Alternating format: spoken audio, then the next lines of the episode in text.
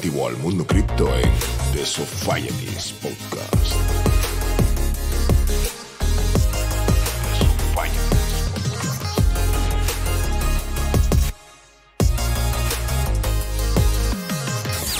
The Societies Podcast. The. Hostia, qué guapo está esto. Bueno, pues bienvenido al podcast de, de Society. Eh, esto es un proyecto eh, donde queremos llevar el mundo blockchain y el mundo cripto a, a la mayor gente posible, pero de una manera amigable y como si estuviésemos conversando aquí en un bar. Nos falta cerveza, pero solo tenemos agua. Danos tiempo. Y bueno, el título de hoy es Rusia invade Ucrania. ¿Cuál es el papel de- del Bitcoin y, y de Bueno, blockchain? realmente no íbamos a hablar de hoy de esto en nuestro primer podcast. Efectivamente. No, no. Este es el primer Pero podcast lo- público porque había betas por ahí que puede ser que en algún momento salgan o no, ya, ya veremos. Y pero bueno, la actualidad premia. tenemos, La actualidad premia y un debate. tenemos con nosotros a, a Pedro Camacho, Muy pol- buenas. politólogo y, Politólogo y muchas más cosas. y muchas más cosas que que ya iremos descubriendo en los próximos capítulos. Efectivamente. Y a Víctor Tejedor, Buenas tardes. eh, militar de profesión Exactamente. y emprendedor del mundo cripto. Poco a poco, poco a poco. Bueno, muy bien. Y yo soy un humilde profesional de- del mundo de la informática y telecomunicaciones que llevamos aquí en el mundo cripto desde 2013. Eres, tú eres de los veteranos. ¿eh? Soy de los veteranos y sigo siendo pobre. Algo hiciste No me lo ¿eh? explico. Dice, muchas cosas ser. que en otros podcasts hablaremos porque este no es el tema. De ¿Qué no hacer? Es muy importante. Ahí la gente eh, preguntará ¿qué no hacer en el, en el mundo cripto o qué no hacer aquí para, para seguir En siendo eso, son- en eso sí que podríamos decir que somos Más que qué hacer, qué no hacer. Exactamente. Eh, efectivamente. Bueno, y a los mandos aquí detrás, aunque no, aunque no lo vemos, pero en algún momento pondremos una webcam ahí que se le vea trabajar. Ahí está Antonio López, que lo hemos fichado aquí última hora. Y, y poco más. Es, una, es Eh, una- es una máquina en lo suyo. ¿eh? eh, es un, un- un artista. Y bueno, Pedro, eh, a la actualidad. Bueno, sí. eh, La actualidad rige. Pues sí, lamentablemente tenemos una guerra delante. No, yo, era, yo reconozco que era de los que no, no lo esperaba. Yo no, no esperaba que la cosa fuera tanto. Pensaba que más bien que era una cuestión de amenazas, de bueno, de. De tira y afloja, pero al sí, final de nada, claro. cada bando buscar incentivos para que el otro se moviera para llegar a un acuerdo, Sí. pero la cosa se ha ido de madre. Totalmente. Y bueno, evidentemente lo más importante de una guerra son las vidas que se pierden, las vidas que se truncan, los proyectos vitales que, que se van por el camino, las familias que se separan. Y bueno, y evidentemente las, todas las consecuencias políticas que conlleva. Pero bueno, una de sus derivadas, y porque este podcast va, sobre el tema, pues puede ser el papel que puede jugar Bitcoin, el blockchain y las criptomonedas en toda esta historia que se ha montado. Al final, bueno, estamos viendo que la, reacción unánime por parte del sector, digamos, occidental, ¿no? de Occidente, de Europa Estados Unidos, es la guerra económica, son las sanciones económicas, que ya veremos si se quedan más lejos o, se quedan, o no se quedan en tanto. Eh, y eso evidentemente afecta, en tanto en cuanto también mm, ya forma parte del sistema financiero todo el mundo blockchain, afecta a Bitcoin y afecta, a las criptomonedas. No sé vosotros cómo, cómo lo veis.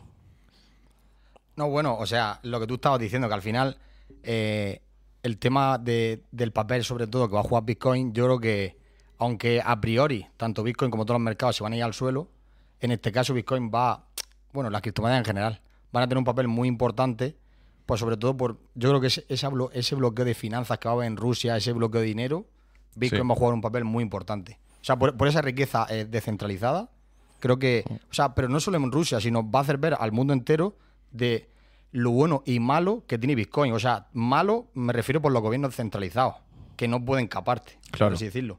Pero bueno porque tú eres dueño de tu dinero, tú eres tu propio banco, y lo vimos en Afganistán hace cuatro días, lo vimos en, en Ucrania en 2014, bueno, ahí, ahí no se utilizaba mucho Bitcoin. Pero que bueno, que... O sea, que eres tu propio banco, que te echas las claves al bolsillo y te puedes ir a otra punta del mundo y no has perdido tu pasta. Sí, yo aquí veo, aquí veo varias, varias derivadas. Mm, Por empezar por alguna, al final, bueno, aparte de que ya Bitcoin no es ajeno a ningún conflicto bélico, eso lo vimos hace, hace un mes con el conflicto en Azerbaiyán, fue. Sí, bueno, de No, no lo recuerdo. Eh, eh, ya, ya, ya, no es ajeno a todo tipo de conflictos. Pero bueno, hay una cosa que a mí me llamó bastante la atención hace un par de semanas, que fue el reconocimiento o el, el, digamos, el inicio del camino por parte de Rusia de reconocer a Bitcoin como una divisa similar al rublo, eh, que no es todavía como moneda de curso oficial, pero, pero de curso legal, perdón, pero ya está medio camino entre Sí, moneda de curso legal como sí. Salvador y no un activo digital como se, como se le reconoce en el resto de Europa. Digamos, ya está en ese medio camino y yo probablemente, yo pensé en ese momento, digo, esto probablemente va Por algo eh, será. en el camino pero es de evitar las, claro. sanciones económicas. O sea, Rusia está, Rusia está muy cerrado, sobre todo el Banco de Rusia, y ahora día antes está empezando a decir ya que va a empezar a hacer leyes, Claro. que tal. Lo que pasa es que a mí el tema de los gobiernos y la legislación cripto no me gusta un pelo porque ju- juegan con ellos. Sí, sí, claro. Yo creo que al final se juntan dos potencias muy grandes como puede ser China, que lo ha hecho ya, y Rusia, y es para jugar un poco con el precio. Entonces, a mí cuando me dicen que un gobierno va a aprobar algo, eh, si no es un gobierno más estable, no me... En este caso no sé yo si habrá sido por, por jugar con el precio, ¿no? Exactamente. Porque aunque el precio haya bajado cuando empezó el conflicto y habrán comprado seguramente Bitcoin, La- aunque claro. no se sabe tampoco si han sido ellos o no. Pero, pero claro, por algo habrá sido.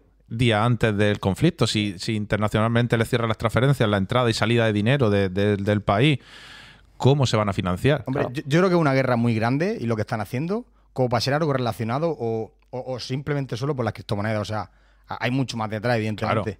Pero que Claro, quizás han aprovechado la caída. obvio. Quizás sí. No, yo, yo- más que aprovechar la caída, que bueno, eso yo ya no, esa información no la tenemos. Yo creo que eh, voy más en la línea de que si, le, afina- si finalmente hacen lo del código SWIFT, o sea, que no se puedan hacer eh, transferencias internacionales, no puedan ni recibir ni enviar, Claro. ¿cuál es el plan B? ¿Cuál es el plan B? ¿Cómo Claramente entra dinero? Que no se puede, el plan claro. B es blockchain, o sea, ya sea Claro. Bitcoin o una O ahí es rusa, Wave, esa- claro. o una stablecoin, o sea, al final eh, el plan B pasa por ahí. sí. Eso es lo que decía un poco de que ese reconocimiento que le dan, ese estatus legal que de repente le dan a, a Bitcoin, es como ir empezando a dibujar plan B, plan B, o sea, plan de salida a las sanciones que puedan poner Europa y, y Estados Unidos. Y luego también al final eh, el problema no solamente es que eh, desde Rusia no puedes enviar ni, ni recibir dinero, sino que un ruso con una cuenta en Reino Unido o una cuenta en España tampoco puede. O sea, enviar. O sea, que es simplemente eh, están bloqueando todo. Entonces, al final tú estás dando una, una, una alternativa. Están creando una alternativa, yo creo que puede estar ahí en, en- en el mundo criptomoneda. No se sabe todavía, esto simplemente es especular, Sí. especular, pero la imaginación te hace pensar que, bueno, que al final la única alternativa que tienen a eso Sí. va por ahí. Y eso genera otra derivada. Genera otra derivada. ¿Qué va a pasar? O sea, con los exchange, va- va- van a sufrir los exchange eh, regulaciones intensas por parte de, de Occidente para evitar Claro. salida de Sí. dinero Hombre, fuerte. eso tiene que haber- suceder, ya no solo por Rusia. Van a tener problemas de seguridad. o sea, Claro. Sí, pero bueno, Rusia puede ser el, el- el motivo, o sea, la excusa. El detonante de- ya al el final detonante ahí, sí. para, regular fuerte los exchange, porque claro, si ven que Rusia se está financiando a través de, de Bitcoin o de, o de cripto, Van a querer regularlo. van a querer pararlo, regularlo claro. e Sí. intentar pararlo. Intentar pararlo, claro. Y luego también, ¿cómo Rusia se puede financiar ¿Cómo financia una guerra? cripto? Es Es que, una claro, manera de hacerlo. claro. Al final tenemos, tenemos una, una, una cuestión que bueno, esto es difícil de cuantificar, no se puede saber, pero se, se entiende a Rusia como la primera eh, potencia eh, en guerra cibernética. O sea, se, se, le presupone, digamos, ese papel. De hecho, se ha llegado a decir que la caída de la web del SEPE de hace un año que hubo- tu- tuvo España, uno, uno de los, digamos, de los que aparecían ahí como los posibles culpables era, era el gobierno ruso, aparte de otras muchas cuestiones que han habido por ahí puede usarse todo ese potencial de ciberataque para ir para hackear toda la parte la parte DeFi o la parte de exchange de, de A mí eso no- criptomonedas, no para, me- para como una, una- una fuente de financiación o sea No me preocupa. O sea, es, es- es posible, quizás sí, pero a mí esa parte no me preocupa. Puede ser que, que en algún momento centren su fuerza y su ataque en cierto exchange para robar dinero. Perfectamente posible. ¿Por qué no? Yo quiero pensar que no. Nosotros, Pero- nosotros por si acaso retiramos. Hombre, Bitcoin yo soy partidario de que tener uno en una Ledger, en un Trezor, donde sea, pero eh, hay ciertas criptomonedas que si las puedes tener en una exchange trabajando no, no tiene Bueno. por qué pasar nada. ante eso es más hackeable es más fácilmente hackeable eh, un exchange o la DeFi o las cuentas de un banco Digital. A ver, Claro, real- es que- realmente. Eso me hace mucha gracia. Claro, realmente un banco se puede hackear.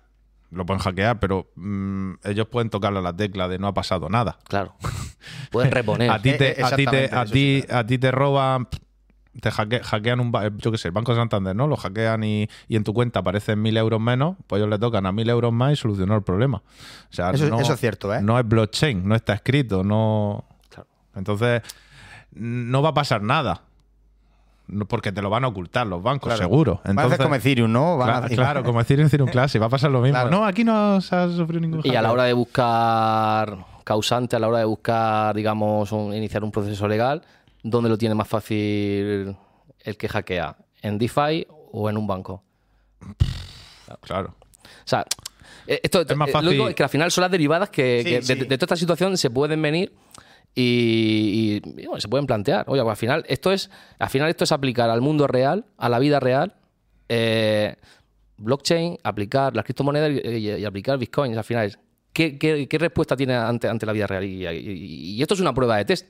Claro, esto es un test que, al, al que puede Sí, estar no, sometido. Lo, vamos a ver y yo creo que van, vamos a ver lo que hemos comentado antes, el tema de regulaciones Sí. sufridas por o causantes o por el detonante de, de Rusia, porque cuando le cierren el grifo de todo, Rusia va a seguir Ta- ta- recibiendo. También hay que ver que quizá no sucede eso. Es una de las medidas, la- lo de las transferencias SWIFT, que quizá no se hace. O sea, está No, no, ahí de- la de- mesa. de- de momento se ha- se ha Exactamente. puesto, pero no, no, O sea, o sea- la, la economía rusa la, la van a hundir al final a, a- o sea, a impuestos y a, y a denuncias de estas y tal.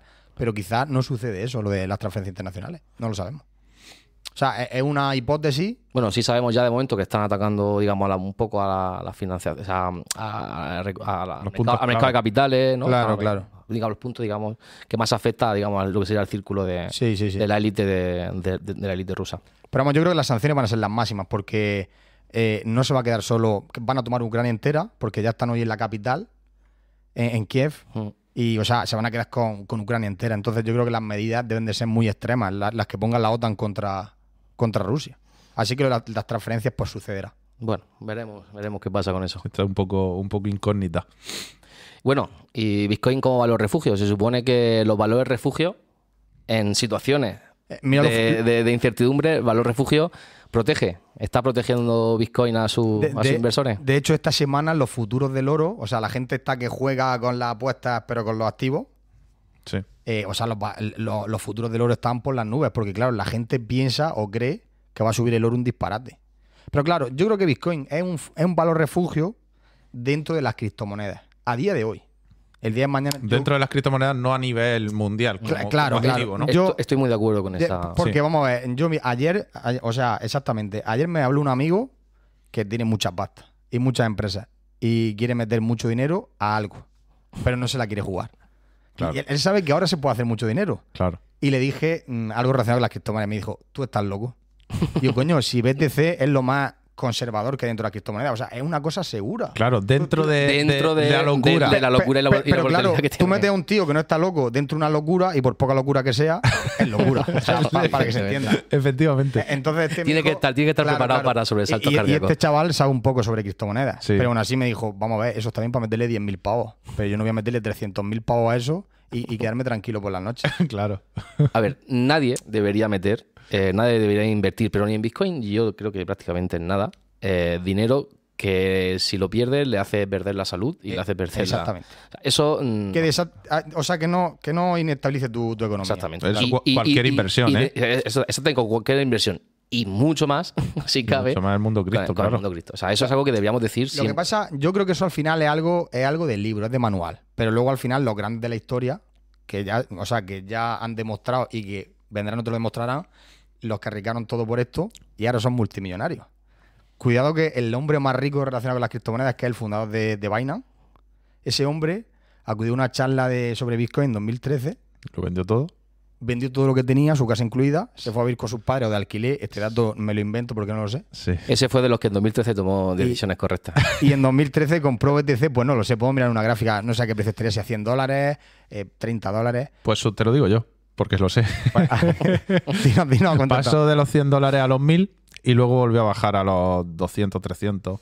Que eso también nos sirve un poco también para ver con, perspectiva lo que está pasando ahora. Sí. ¿no? Un poco, ay, sube a 60, baja a 30. Pero Claro. claro. es, que lo que es lo que ha hecho siempre, Sí. realmente. Pero bueno, volviendo a lo de antes, me refiero que sí, que lo más adecuado, tanto para relacionar con las criptomonedas, que yo creo que es un activo a día de hoy muy volátil, nada se debería invertir que no estarías dispuesto a perder. O sea, hay que meter un dinero que si lo pierdes, que pueda seguir funcionando igual. Pero ¿qué pasa? Que si estás muy seguro tienes una buena gestión de riesgo, etc, etc, etc, pues te puedes permitir perder un poquito más, un poquito menos. Eso ya está en, en cada uno. Bueno, yo volviendo un poco al, al tema de debate, eh, creo que como valor refugio todavía Bitcoin no lo es. O sea, sin- sinceramente contigo. creo que no lo es.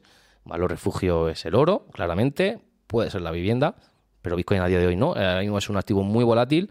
Eh, que está más, de hecho, está más ligado con incluso con la bolsa americana que con otra cosa. Con los índices general, sí, valor sí. refugio. Eh, pero sí juega un poco más de valor refugio con respecto al resto de criptomonedas, eso sí lo creo, porque evidentemente ahí es más seguro, pero juega más un, creo que va, su papel va más hacia como un patrón, o sea, como veas el, el patrón a la economía real del siglo XX, como un patrón hacia la economía digital eh, que puede ser blockchain. Pero Sí. que, pero que eso es algo que, que tendrá, que tendrá por venir. Pero para que Bitcoin pueda ser un patrón, para que, para que pueda ser incluso una moneda de cambio o para que pueda ser un activo de refugio, la volatilidad se le tiene que, la tiene que perder. Eso, claro, eso lo, la, no- lo de la volatilidad es un poquillo, vamos a ver. ¿Qué pasa? Que los índices y los activos en general se suelen estudiar muy a lo largo de la historia. O sea, Claro. el oro se estudia porque tiene 100 años, 200 años. O sea, el, el, el S&P 500 en los últimos 75 años no ha dado menos... Vale, muchos años de historia. Pero yo creo que un Bitcoin mm, tiene muy poca historia, tiene 10 años. Y en los últimos años, dos años, nos ha demostrado que ante catástrofes que ha bajado un 50%, PayPal lleva un 60% de caída, Netflix lleva un 40% de caída, pero no, o sea, Bitcoin empezó a bajar en noviembre. A día de hoy a- se ha descontado un 50% de descuento. Pero es que PayPal, Netflix, Meta Sí, todo- han descontado entre un 40 y un todo- todo, 60 sí, bueno, en, y- semanas. Y Facebook ni. Y pe- pero eso no es volátil. hablamos. Yo creo que a Bitcoin lo que le falta es historia. Cuando Sí. Bitcoin tenga historia, Bueno, historia, información. o sea, me refiero a historia, me refiero a tiempo, o Y- sea, Sí. 2050. Y, y- y uso, Eh, exactamente. evidentemente. Pero no va, no va a ser tan volátil como la gente. Tiene una coletilla de volátil que, que poco a poco se le irá quitando a BTC. Quiero Sí, pensar es que sí. posible. Yo creo que también. Lo que pasa es que será a un largo plazo. A largo plazo. Es que esto están haciendo ahora. Estamos en pañales. Aunque siempre que te metes o con el típico experto que hablas que te dice que llegas tarde, eh, esto está empezando. No, no, que O sea, va. yo, No llegamos yo- tarde. Yo me he reído de Ni una interve- ahora. Yo me he reído de una interventora de banque hace dos años y me voy a reír de ella toda la vida. Porque me dijo que llega tarde. Y ahora, pues, Hace dos años, ¿eh? en 2020. Me dijo que ese boom de 2017 ya había pasado, que ya está, que, que estaba chalado. Y ahora me llama todos los días para que le haga un seguro, para que le haga no sé qué de la hipoteca. A ver, algo de, digo- algo de chalado tienes. A ver, hay, hay- hay que estar un poco loco. ¿eh? Hay que estar un poco loco. Un No, poco- no, no, pero, pero a ver si me entendéis. Sí, sí, sí. Que se equivocó y yo no. Y ya está. Efectivamente, sí. Co- Como, como, como reflexión final se equivocó. Claro, claro. Se equivocó. Bueno, hay un tema que a mí me, un tema que a mí me interesa bastante, porque bueno, al final eh, Bitcoin y las criptomonedas han estado muy ligadas, o en el, en el imaginario colectivo están muy ligadas a la, a la criminalidad, a, narcotráfico, a la, a la venta de armas de forma ilegal. Sí. Eh, puede servir blockchain y puede servir Bitcoin para todo lo contrario. O sea, puede servir para la paz, puede servir para, para una trazabilidad, para luchar contra la guerra. Mm, hay, hay, hay proyectos, hay proyectos que de gente que ha sacado tokens para, para ayudar a, a, bueno, para luchar contra por, por la paz. Eh, incluso la Nación Unida desde 2017 viene estudiando la posibilidad de que, bueno, mira, eso puede ser una, una, una manera de que esto está, digamos, eh, movimientos de, de, solidaridad, cuando por ejemplo ocurre una, una, catástrofe natural en tal sitio, una manera de financiación rápida sí. a, a, destino, sin pasar por tantos intermediarios, incluso por organizaciones que a veces son de dudosa eh, reputación. Ahí me viene a la cabeza, por ejemplo, el ejemplo de, de Haití hace 15 años aproximadamente, algo más. Eh, hubo un terremoto, hubo una, hubo una, una catástrofe, hubo un movimiento de solidaridad internacional, digamos, enviando recursos, todo tipo de recursos. Y hace unos años se descubrió que muchos de esos recursos se los quedaron personas que no se los tenían que haber quedado. Claro, es que no hay trazabilidad, Claro, no hay, porque no hay trazabilidad de, Claro. de, todo- de toda esa solidaridad. eh, pasa por muchas manos inter- eh, intermedias. Claro, claro. Sí. Puede servir blockchain a nivel de, de- de- de- de trazabilidad y a nivel de, digamos, porque eso al final son Sí, de certificación de, que el dinero de- llega a donde de- tiene para- para- De hecho, todo eso. Yo leí hace, hace unos meses un proyecto en, en- en mi fiel querido Cardano, dentro de Cardano, cuando empiece a funcionar, a ver si ya le da la gana y funciona. Hay un proyecto que, bueno, hicieron una encuesta por la calle en diferentes países, preguntándole sobre todo a los jóvenes que, que por qué no donan dinero a, yo a la Asociación contra el Cáncer, a Cruz Roja. O sea, ONG. Exactamente. Y muchos de ellos decían porque no sabían lo que se iba a hacer con ese dinero, que si supiesen lo que se iba a hacer con ese dinero, que quizá donaría. Y bueno, esto es un proyecto que se va a hacer en Cardano, que se hará en mucha más blockchain.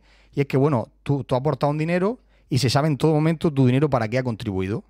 O sea, cl- claro, al final no será tanto como yo invierto 10 euros y sé que es para darle de comer a un chico. No, será algo más a gran escala. Como por ejemplo, tu dinero estará dentro de un paquete de 10.000 euros que con esos 10.000 euros se habrá arreglado una escuela en, en Haití, por ejemplo. Y eso puede ser muy interesante. Yo Es lo- que realmente, cuando realmente se empiezan a dar soluciones de este tipo, Sí. entre otras muchas, yo creo que va a ser donde realmente a Bitcoin y blockchain va, va, a, va a evolucionar, porque la gente Claro. va a entender su utilidad. Y en situaciones como estas, quizás, pues estaría bien. A mí me alegraría por parte, que, de parte de toda la comunidad de Cristo, surgieran Claro. inicia- iniciativas. Pero no ahora por Ucrania, sino en general. O sea, con en todo general, tipo para de- hacernos todo más fácil. y Sí, todo sí, más- porque al final eh, pones eh, eh, sobre un hecho concreto lo que decía antes de aplicar blockchain a la realidad, ¿no? Bueno, pues mira, Claro. cómo reacciona blockchain ante una situación extrema de, de tensión y cómo puede aportar blockchain Claro. a, a solucionar est- estos, estos problemas. Y sería un momento, la verdad, muy, muy interesante para, para que alguien se le ocurriera una idea para, para- para empezar a, a- a ayudar. O sea, al Claro. final, y yo digo, no lo digo, es- escapa más allá del tema de, de la guerra de, de Rusia con- invadiendo Ucrania, sino yo lo, lo- lo veo incluso mucho, mucho más allá. Sí, en general. A ver, sería un proyecto interesante. Parte 1, financiación, como siempre, Bueno. como todos los proyectos. Bueno, a ver quién le da el dinero para que empiecen el desarrollo, para contratar a la gente y hacerlo. Porque, claro, por amor al arte, la gente pues no suele trabajar. Pero Pero puede ser, la- es que la misma- Habrá, habrá gente, ah, bueno, a lo mejor. mismas como- Naciones Unidas. O sea, pueden, creen un pueden- proyecto- pueden iniciar un proyecto. Sí. Si es que no tiene pero le ser- interesa a las Naciones Unidas y a todo este tipo de organizaciones Pues, hombre. que se supone que se echan mucho dinero al bolsillo hacer algo así tan transparente. Yo entiendo que si, está, que si su Es que- función es esa, Claro, si su función es ser transparente, le interesaría. Ahora bien, Ese es el tema. ahora bien. Bueno, es que ¿Sabemos si son transparentes? Ese es el- Otra- es el problema, claro. otra. bueno, al final es una manera de, bueno, de, de luchar con, con, con ese Claro. imaginario que tiene la gente de que todo esto es, es para criminales, que es para gente que, que hay criminales. Aquí, Siempre ¿no? va a haber Obvio, criminales, pero en, hay en todo criminales. tipo de- en, Claro, en- y, en todos con- lados. y con dólares también hay muchos criminales. el que- efectivo eso no deja rastro ninguno. Le- el otro día- Metálico. bueno, lo vi en directo en su momento, pero no había no lo había asociado. El otro día había un vídeo en TikTok de, de cuando Jordi Évole le hace una entrevista a un banquero que le preguntaba que cómo se llevaban el dinero a Suiza, la, la gente con pasta, que cómo lo movía. Y dice, no, no, van a, va el banquero a tu casa, banquero de, de- de un banco, Sí, sí, sí. Banco Santander, de, de BBVA, de- del que sea, ¿no?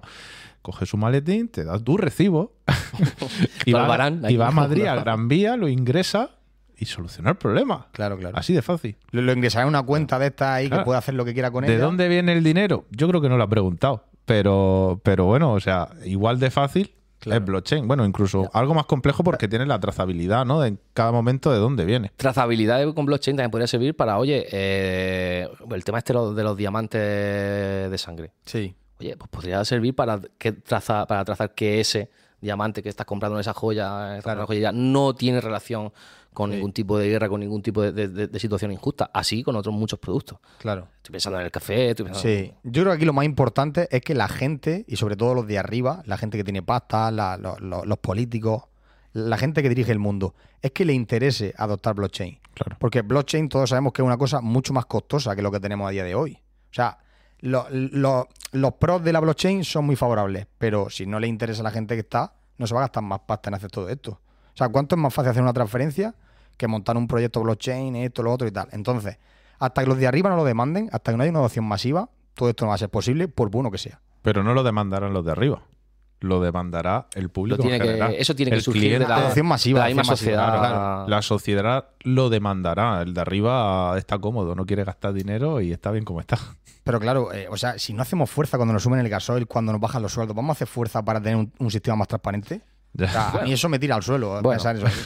Porque que, A veces pienso que vamos en, en esa- en la dirección de ir más transparente, a veces pienso que estamos en la dirección contraria. es La que es por que eso, tengo- es por eso que. Yo creo que de aquí ninguno pensábamos que íbamos a estar en guerra ahora mismo. Ya. No, no, ya di- yo ya he dicho que yo era de los que decía, y, y tú, Sí, David sí, lo sabes, que mucho. yo decía que no, no me creía que, que nadie se atreviera a, a iniciar una guerra. Que no le interesaba a nadie. De hecho, mm, de alguna manera, eh, al final, uno de los bandos ha dado el paso y el otro bando, mm, como que se ha quedado Claro. bastante dubitativo porque, a ver, a nadie se nos escapa la que se puede liar si se inicia una guerra eh, en terreno. Claro. ¿Sabes lo que va a pasar? Que es que no, no va a pa- O sea, mm, la OTAN, si no eres miembro de la OTAN, no, no te echa un- una mano militarmente hablando. no puede justificar tampoco. Claro, la OTAN lo la único que puede hacer es, a las malas, o sea, mm, por, por países indep- o independientes, no, países de la OTAN, lo que están haciendo es aportar armamento a Ucrania. O sea, eh, Londres, Sí, sí, sí, eso lo llevan haciendo. claro, tiempo. Reino Unido le están dando armamento a Ucrania y tal y cual. Lo único que están haciendo es preparar lo- los países limítrofes, o sea, los países que pegan a, a Ucrania, lo están armando ahí a tope y. Por si acaso se Pues, le pues si ocurre. el ¿no? Putin hace tipo F- Hitler que quiere saltar la frontera y, y, ¿sabes? Y pasarse Madre a. Polonia, pasarse a, a los países que. Bueno, históricamente, Pedro nos puede hablar un poco porque seguro que lo ha estudiado en su, en su Bueno, carrera. bueno. Eh, históricamente, según vi el otro día, Rumanía, Polonia y demás estaban. Sí, bueno, en la parte- formaban parte del, del Pacto de Varsovia. Y fuimos un poco nosotros, la OTAN en general, Sí, un bueno. poco. no nosotros nosotros la OTAN realmente somos relativamente jóvenes. Somos- sí, desde, fuimos un po- 86. bueno, pero estamos dentro de la OTAN. Sí, sí, con nosotros porque estamos ahí dentro. Fuimos un poco recogiendo, ¿no? Oye, esto es mío, o, o únete con nosotros. A ver, claro, evidentemente. O sea, al final. ni- El país es soberano e independiente Ni Letonia, ni. Lituania, ni Estonia, ni Rumania. O sea, todos estos países eh, estaban en la OTAN.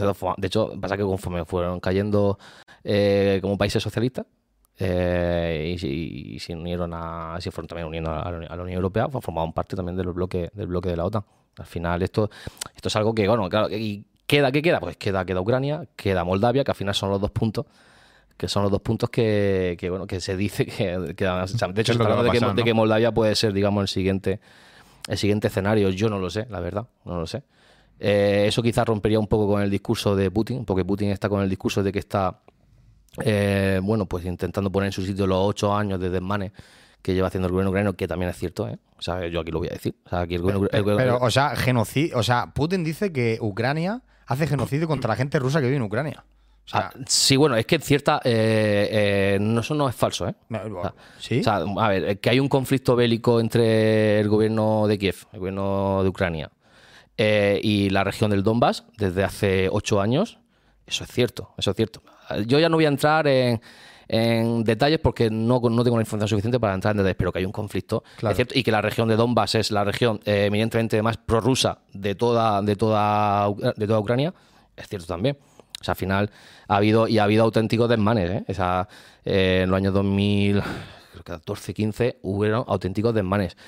Pero bueno, quiero decir, eh, ese es el argumento de, Putin, que además está apoyado por mm, la mayoría de la población rusa, es que van a poner control eso, o sea, eso lo, lo hacen, la intervención se justifica porque van a, van a, van a evitar que, que eso siga ocurriendo en Ucrania. Bueno, si entraran en Moldavia, evidentemente ya el, argumento no puede ser ese. Claro. El argumento ya es puramente geoestratégico Sí. eh, para evitar que, que Moldavia entre en la OTAN y, y yo diría también es una visión eh, imperialista y zarista que, que- que tiene, que tiene Rusia, que tiene Putin de, mm, de, de Rusia, vamos. ¿Estarán de acuerdo los rusos con la guerra de Putin? no. Yo, A- ayer ayer salió una entrevista, o sea, quizás esto está, o sea, la- los medios de Los comunicación, medios de comunicación no son una puta fiarnos, mierda. efectivamente. Eh, Es que vamos. Pero salió una entrevista, que quizá también esto es pues para, para como los rusos pobrecicos que lo lleva Putin ahí a ese punto y tal, que ningún ruso quería entrar en guerra. Y se vieron un montón de manifestaciones que yo lo dudo, porque Putin con, to- con toda la fuerza que tiene en Rusia, dudo que haya manifestaciones por las calles de los rusos diciendo no a la guerra con Ucrania. Dudo eso, pero dicen que estaba la situación así. Yo, en mi opinión, es distinta, muy distinta. Que Yo los rusos no quieren yo- guerra. Yo creo que la- las movilizaciones son completamente mi- minoritarias en Rusia ahora mismo, que la oposición en Rusia es minoritaria, que la mayoría de la población rusa, no digo que quiera guerra, Pero apoya a Putin. pero apoya, A- apoya apoya, a Putin. el movimiento que han hecho, que han hecho en Ucrania. Mm, ya digo, o sea, no digo que, que Sí. esté justificado, porque no tengo, de verdad no tengo, no tengo los elementos de juicio suficientes como para, para, para, para, para- para entender eso. Aunque, bueno, pueda, pueda tener alguna una idea. Eh, a lo que ya sí rompería completamente con el argumento sería la parte la parte de Moldavia, pues es verdad que está todo el tema este de, de- ahí no recuerdo ahora el nombre, de una región también ahí que está que está en conflicto, pero perdería perdería sentido. Ya digo, yo creo, yo creo, de hecho, eh, eso es una de las cosas que por la que Putin tiene fuerza. Eh, Putin no puede, no podría iniciar una guerra sino con, con todo, con todo, el- con, con todo su país en contra. Ahora bien, ahora bien, eh, digo esto. Putin hace esto porque sabe que no va a encontrar rival. O sea, porque sabe que nadie se le va a enfrentar Nadie. en el terreno. Si lo tuviera enfrente, que probablemente a lo mejor ahí la población rusa se le podría poner en contra porque está poniendo en riesgo su propio país. Claro. Hombre, ahora mismo lo está haciendo realmente. Porque igual que él ha dicho para adelante, cualquiera puede decir para adelante. Y se forma una guerra mundial de verdad. Sí. Pero mm, la gente, o sea, Putin y, y su pueblo no creerán que, que la gente está tan loca como es. No, confían, saben que, que Europa. No le yo, yo creo que interesa. ellos confían que saben que Europa nunca entraría en, en- en ese conflicto. Y Estados Unidos, bueno, eh, creo Yo- que tampoco. le- Yo creo que si no tocan la OTAN, mm, militarmente no se va a meter nadie. Cre- creo. Claro. Entonces, resumen, eh, Europa va a hacer así, ¿no? Va a mirar un poco Bueno, para otro Europa lado. va a hacer lo que hace Pobrecito, siempre, la vamos. OTAN, La foto en Instagram, las reuniones tal y no a la nada. guerra. No van a hacer nada. Europa va a hacer lo que hace siempre, a mirar, bueno, Sí. a, a ni- a nivel económico en qué le, en qué le toca y, y poco más. Claro. No, le, no los matéis y ya está. Sí, bueno, harán alguna, alguna acción con el tema de los refugiados, eh, Sí, ya teniendo Pero- a Polonia y a muchos sitios, claro. pero yo no, yo no espero. Así más que es que Europa como actor es que es, es ridículo. Eh, hablando también de, de la parte de manifestaciones y gobierno, eh, no sé si visteis la parte de Canadá con toda los, la gente. Camiones, camiones de la libertad, ¿no? Que se llaman. eh, creo que era, o- Sí, bueno, no, eh, con el que el gobierno quería bloquearles las cuentas bancarias. Sí, pero por, por la movilización esta de- Porque, claro, se estaban movilizando. por el tema de, de la subida Canadá. del precio de, de- de- de los combustibles y Es que Bitcoin tiene que triunfar al final. Si es que se lo están poniendo muy fácil, yo creo. Hombre, Es que lo- se lo Hombre, están poniendo fácil, muy fácil, fácil, fácil no. Lo que pasa es que, claro, que un gobierno quiera bloquearte la cuenta por X motivo y como motivo de, de que no, es que no recuerdo qué era. No era por A el ver, tema de es, vacunas es- es una o- movilización que surge, em, a mí me recuerda mucho a la, de, cosa. a la de los chalecos amarillos de Francia. O sea, al final es una movilización por, por el descontento, por la subida, eh, la carestía de la vida, eh, sobre la subida de los combustibles, también tema por, de las vacunas por toda la situación del- relacionada con la pandemia, las Claro. vacunas. Se han unido ahí distintas, distintos descontentos y han generado, digamos, como una caravana. Eh, eso está cogiendo fuerza en Canadá eh, y, bueno, como se estaban financiando a través de muchos, pues eh, intervinieron la- las cuentas y entonces fueron, se, se empezaron a financiar a través de criptomonedas. Estoy hablando un poco, quizás me puedo equivocar un poco en algo, pero creo que, creo que fue así como, como ocurrió todo. Y entonces ahí el gobierno ha dado un paso más de intentar, Intentar bloquear la- bloquear las cuentas la blockchain cuen- de, sí. de la gente. Pero vamos, eso realmente. eh, Esa, esa- esa es el, Es que te, el- te- la te libertad bloquear que- a- algún exchange centralizado, pero el que opere en DeFi y, y, y pilote un poco más es que no tiene nada que hacer eso. Y por lo que tengo entendido, creo que Coinbase. No habrán y no habrán podido. No han podido. O sea, ellos siguen operando. Ah, que siguen operando, ¿no? Pero Pues yo por lo que tengo entendido, sí, Pero si te meten en DeFi, ahí ya no puede hacer nada nadie. Por eso digo. Muy Pues, bien. ¿Alguna cosa más que se nos quede en el tintero?